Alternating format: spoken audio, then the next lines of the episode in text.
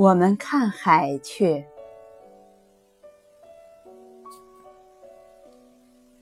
妈妈说的，新莲子胡同像一把汤匙，我们家就住在靠近汤匙的底儿上，正是舀汤喝时碰到嘴唇的地方。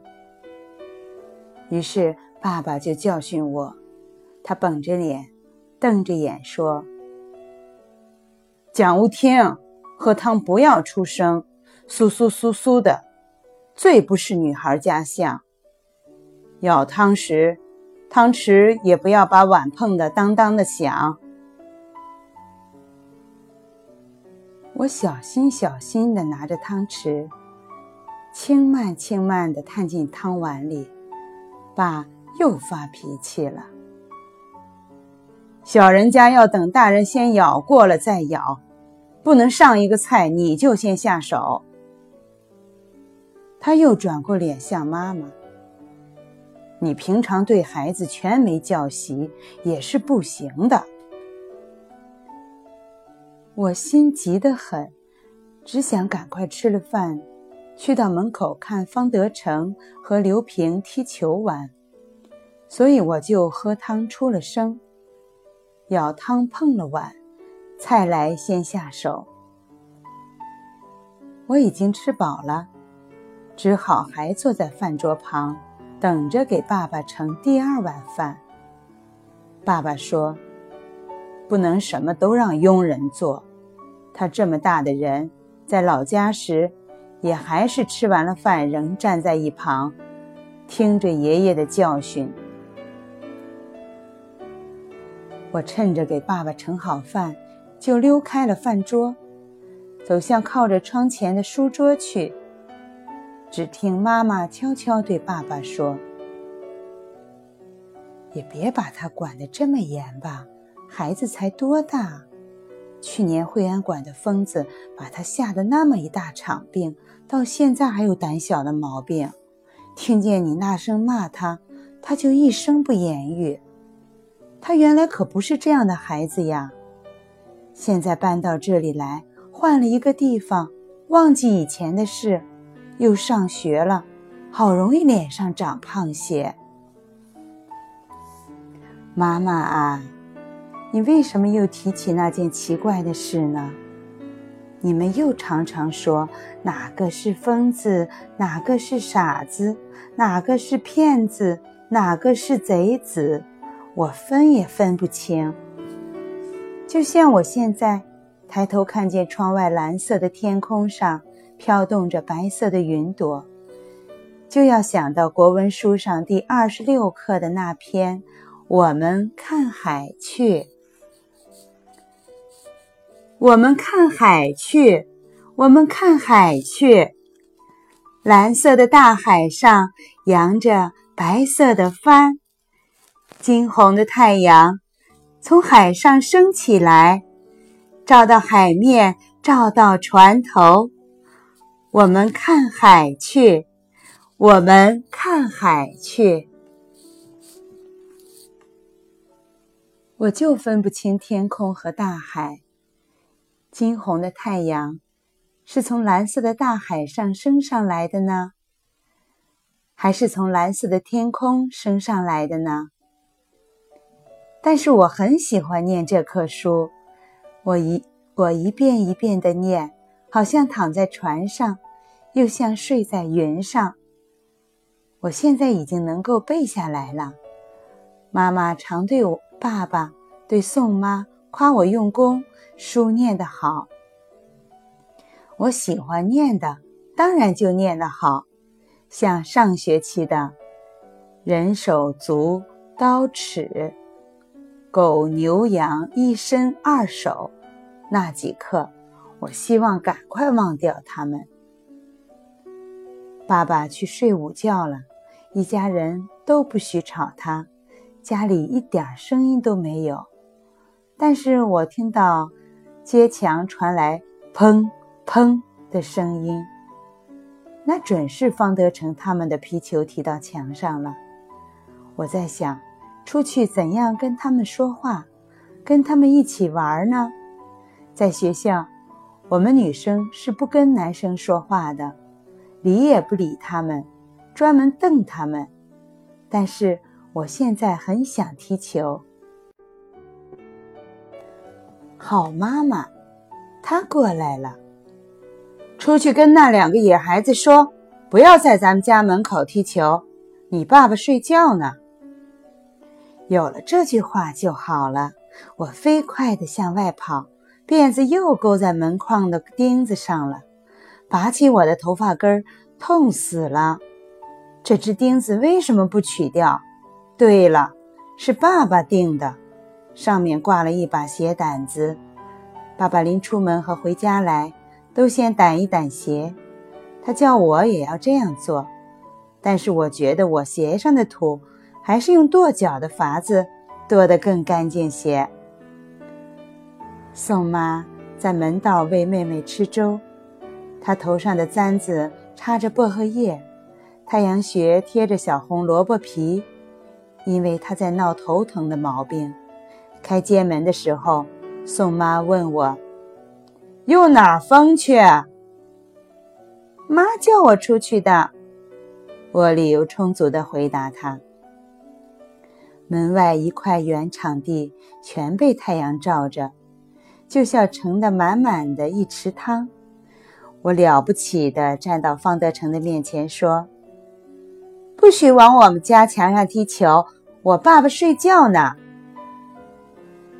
方德成从地上捡起皮球，傻乎乎地看着我。在我们家的斜对面是一所空房子，那里面没有人家住。只有一个看房的聋子老头，也还常常倒锁了街门，到他的女儿家去住。宋妈不知道从哪儿打听来的，说这所房子总租不出去，是因为闹鬼。妈妈听了就跟爸爸说：“北京城怎么这么多闹鬼的房子？”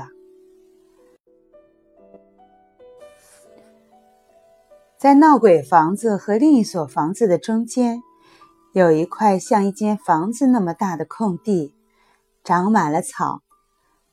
前面也有看来我都能迈过去的矮破砖墙，里面的草长得比墙高。这块空地听说原来是闹鬼房子的马号，早就塌了，没有人修，就成了一块空草地。我看着那片密密高高的草地，它旁边正接着一段闹鬼房子的墙，便对傻方德成他们说：“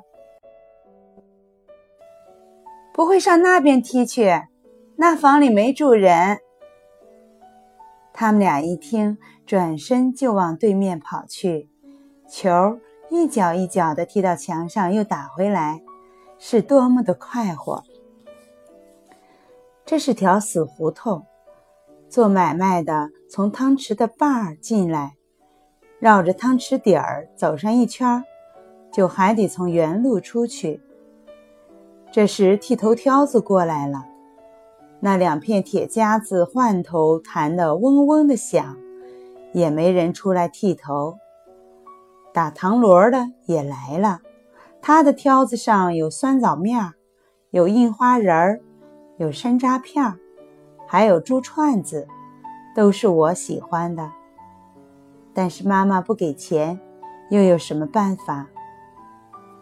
打糖螺的老头子看我站在他的挑子前，便轻轻地对我说：“去去，回家要钱去。”叫人要钱，这老头子真坏。我心里想着，便走开了。我不由得走向对面去，站在空草地的破砖墙前面，看方德成和刘平他们俩会不会叫我也参加踢球。球滚到我脚边来了，我赶快捡起来扔给他们，又滚到更远一点的墙边去了。我也跑过去替他们捡起来。这一次。刘平一脚把球踢得老高老高的，他自己还夸嘴说：“瞧老子踢得多棒！”但是这回球从高处落到那片高草地里去了。英子，你不是爱捡球吗？现在去给我们捡吧。刘平一头汗地说：“有什么不可以？”我立刻就转身迈进破砖墙，脚踏在比我还高的草堆里。我用两手拨开草，才想起来，球掉到哪里去了呢？怎么能一下就找到？不由得回头看他们，他们俩已经跑到打糖螺的挑子前，仰着脖子在喝那三大枚一瓶的汽水儿。我探身向草堆走了两步，刘平在喊我：“留神脚底下狗屎，林英子！”我听了，吓得立刻停住了，向脚底下看看。还好，什么都没有。我拨开左面的草，右面的草，都找不到球。再向里走，快到最里面的墙角了。我脚下碰着一个东西，捡起来看，是把钳子，没有用。我把它往面前一丢，当的一声响了。我赶快又拨开面前的草，这才发现。钳子是落在一个铜盘子上面，盘子是反扣着的，真奇怪。我不由得蹲下来掀开铜盘子，底下竟是叠得整整齐齐的一条很漂亮的带穗子的桌毯和一件很讲究的绸衣服。我赶紧用铜盘子又盖住，心砰砰地跳，慌得很。好像我做了什么不对的事，被人发现了。抬头看看，并没有人影。草被风吹得向前倒，打着我的头。我只看见草上面远远的那块蓝色的海，不，蓝色的天。我站起身来，往出口的路走，心在想，要不要告诉刘平他们？我走出来。只见他们俩已经又在地上弹玻璃球了，打唐罗的老头子也走了。刘平头也没抬的问我：“找着没有？”“没有，找不着算了。那里头也太脏，狗也进去拉屎，人也进去撒尿。”我离开他们回家去，宋妈正在院子里收衣服，她看见我便皱起眉头。小红萝卜皮立刻从太阳穴上掉下来了，说：“乔裹的这身这脸的土，就跟那两个野小子踢球踢成这模样。”我没有踢球，我的确没有踢球，骗谁？宋妈撇嘴说着，又提起我的辫子：“你妈梳头是有名的手紧，瞧。”还能让你玩散了呢？你说你多淘，头绳呢？是刚才那门上的钉子勾掉的。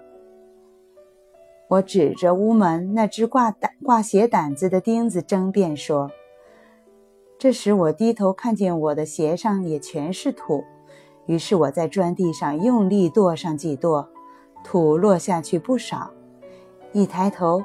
看见妈妈隔着玻璃窗在屋里指点着我，我歪着头，皱起鼻子，向妈妈咪咪地笑了笑。她看见我这样笑，会什么都原谅我的。